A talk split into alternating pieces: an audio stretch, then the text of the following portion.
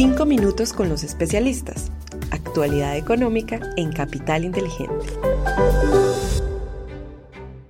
Hola, un saludo muy especial para todos. Hoy es lunes 29 de mayo de 2023. Somos Susana Arenas y quien les habla Juan José Ruiz. Les damos la bienvenida a nuestros 5 minutos con los especialistas. Este es el podcast donde analizamos la actualidad económica y es realizado por la Dirección de Estructuración en Mercado de Capitales de Bancolombia y Capital Inteligente Bancolombia. Bienvenidos. Los datos económicos más importantes de la semana. Muy bien, y comenzamos contándoles que los mercados financieros tuvieron comportamientos mixtos durante la semana. Las tecnológicas jalonaron el impulso alcista con buenos resultados y expectativas de ganancias lideradas por Nvidia Corporation, que prevé alza en la demanda de sus productos de inteligencia artificial. A nivel local, los índices de confianza comercial y de confianza industrial de Fedesarrollo disminuyeron en abril 6,1% y 9,4% respectivamente. Esto se dio por la percepción desfavorable sobre la economía para el próximo semestre y las menores expectativas de producción. Para esta semana tenemos datos económicos de desempleo, PMI de manufactura y confianza del consumidor en Estados Unidos, mientras que en Europa conoceremos las tasas de inflación para la zona euro, Alemania, España, Francia e Italia. Desempeño de los mercados internacionales. Ahora resaltamos tres datos sobre los mercados internacionales la semana pasada. Primero, el dólar medido a través del índice DXY aumentó en un 1% hasta los 104,2 puntos. Segundo, la renta variable reflejó un comportamiento mixto.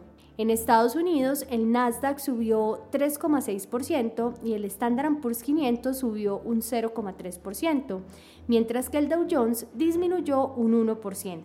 Por su parte, los índices en Europa cayeron 4,6%. Tercero y último, en la renta fija internacional, los tesoros de 10 años registraron una desvalorización de 13 puntos básicos frente a la semana anterior, cerrando así en 3,82%. Desempeño de los mercados en Colombia. Bueno, y en cuanto al mercado local, también les compartimos tres hechos relevantes.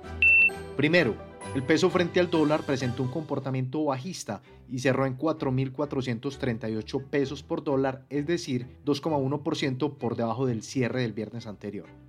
Segundo, la curva de testas a fija presentó una desvalorización promedio de 9 puntos básicos en línea con el movimiento de los tesoros americanos, mientras que la curva en UR tuvo un comportamiento mixto. Las referencias del 2025, 2033 y 2049 se valorizaron en 5 puntos básicos y el resto de las referencias se desvalorizaron en promedio 4 puntos básicos. Tercero, el índice MSCI Colcap tuvo un comportamiento negativo en la semana cerrando en 1101 puntos, es decir, 2,1% por debajo del nivel de cierre del viernes anterior. Desempeño de los fondos de inversión colectiva. En la última semana, los fondos de inversión colectiva de liquidez continuaron con desempeños positivos. Los fondos a plazo presentaron resultados mixtos y el renta fija a plazo presentó resultados negativos. Por su parte, los fondos balanceados, los fondos de acciones colombianas y los fondos de acciones internacionales tuvieron también rendimientos negativos. Cabe mencionar que estos últimos fueron afectados por la incertidumbre respecto a las negociaciones para elevar el techo de la deuda en Estados Unidos, las cuales tuvieron un avance positivo durante el fin de semana. Oportunidades de inversión para esta semana.